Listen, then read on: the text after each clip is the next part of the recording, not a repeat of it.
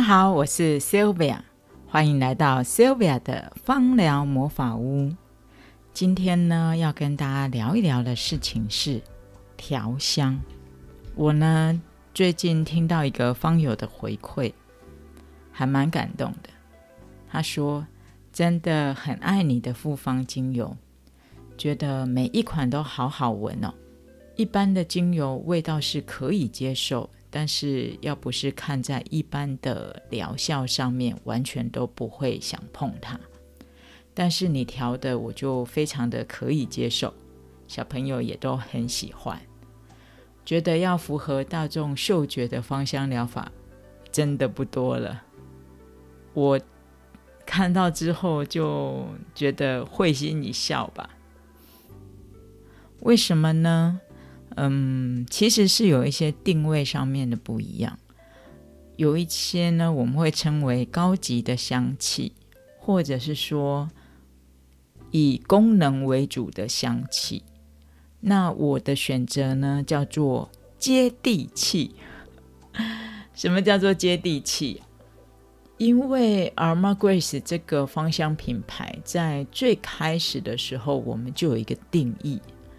那个定义就是说，我希望大家要懂芳香疗法，所以我做了非常多的文章，然后去解释芳香疗法是一个什么样子的疗法。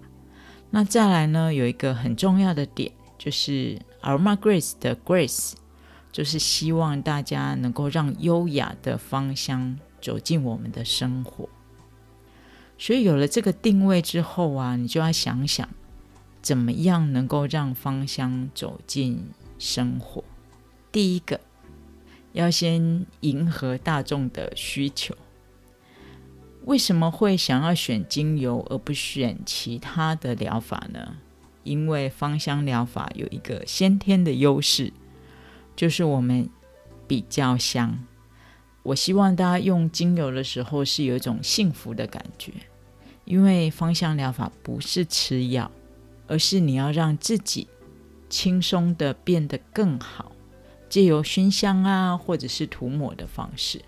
所以有这样的立足点的时候，我的油就会先要香，而且呢是要全家人都不排斥这样的味道，因为我们要走入生活嘛，所以。生活里面有哪一些呢？最大的就是家人喽。哦，我们有长辈，然后我们可能有老公，或者是家里有兄弟姐妹啊，然后有小孩啊，然后甚至有毛小孩。上班的时候呢，有男生同事、女生同事，有朋友，这一些呢，都是你在用芳香疗法的时候，不管是在家里或办公室使用。你都会遇到的人，所以不要你觉得香而已，你还要其他人不排斥。对，就是不排斥。这一些呢，其实都是经验。我做了很多年的个案，所以我很知道男生喜欢哪一些味道，排斥哪一些味道。然后小朋友也是。那最难的、最难的其实是家里的毛小孩。我在最开始的时候，我的定义就是不要伤害毛小孩。为什么呢？因为他们在家里的时间其实是最长的，然后他们也没有办法说话，然后他们的嗅觉又超级灵敏的。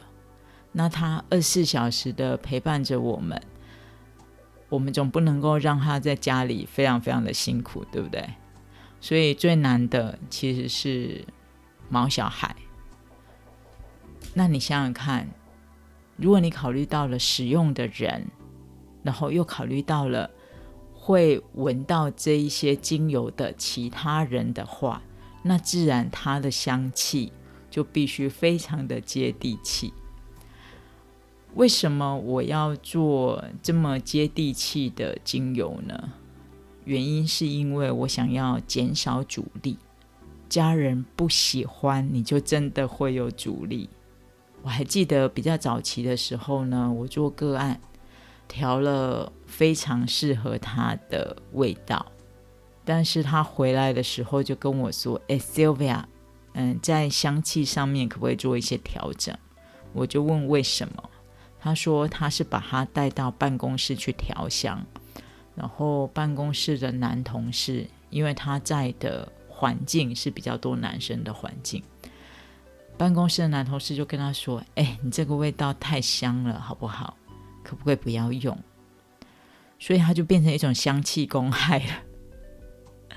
那从那之后呢，我就都还蛮去注意的。那我也做了不少男生的个案，所以我就能够比较了解说，OK，至少男生不排斥的味道有哪一些。老人家也是，他们也有不喜欢的味道哦。那小朋友也是，毛小孩当然就是我觉得是挑战啊。但是后来你把它都能够纳入你的这个产品的考量之后。后来也没有那么多的挑战了。好啦，其实真的还蛮难的，但是反正都越过了嘛，所以就没有那么难。我说难的部分在哪里呢？就是比如说你要开发一个产品好了，像我可能会开发节气精油的产品啊，或者是说提升抵抗力啊，或者是专注力啊这一些精油。那一定有功能嘛？你一定有你想要达到的功能。通常一般的芳香产品在调油的时候，的确会考虑到功能。那这个是为主，那调香就是为辅喽。不过我调香的比重其实也算拉的还蛮高的。为什么呢？因为我追求的就是要有效，而且要全家人都接受。在前面刚才讲嘛。调香的时候，你就要考虑到全家人。我一直在讲这件事情，这也是我教调香的原则。我做一些小班制的调香，那我跟他们讲的时候，第一个最大原则就是不要成为香气公害。什么是香气公害？就是不知道你有没有这样的印象，就是在。坐捷运的时候，或坐公车的时候，闻到很浓很浓的香水味，那时候你真的逃都逃不走，然后觉得非常的难过。或者是呢，男生呢就觉得真的自己很可怜，每天呢都要待在女生堆里面，跟女生聊天很开心，但是女生身上的香水就让他们觉得很不舒服。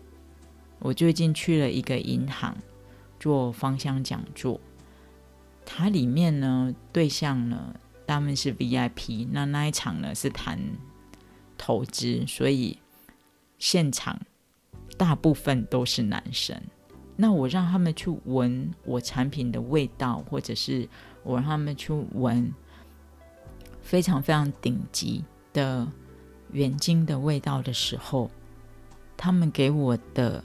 回应是不排斥，而且还挺好闻的，跟他们想象中的芳香疗法不太一样。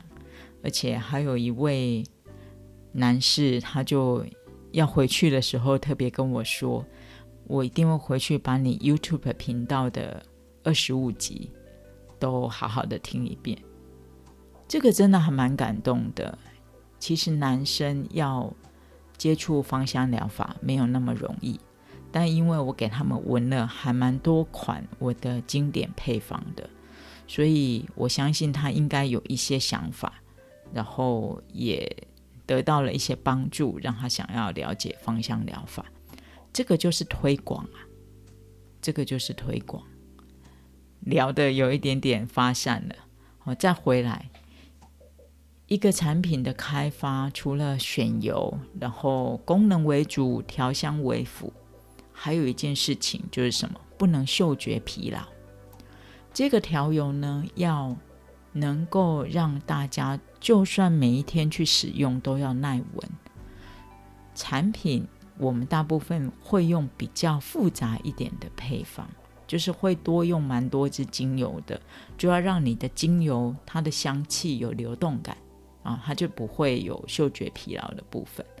这一些这一些，让我们知道一件事。要做产品开发，真的没有这么容易。所谓的没有这么容易呢，是相对于跟个案做比较哦。那跟个案做比较呢，就是很个人的调友。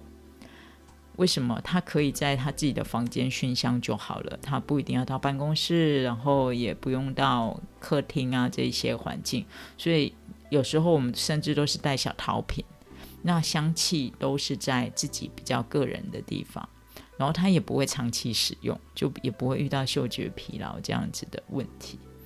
所以我做个案就会比较追求个人的。疗效，所以能够达到百分之九十到九十五是这个原因。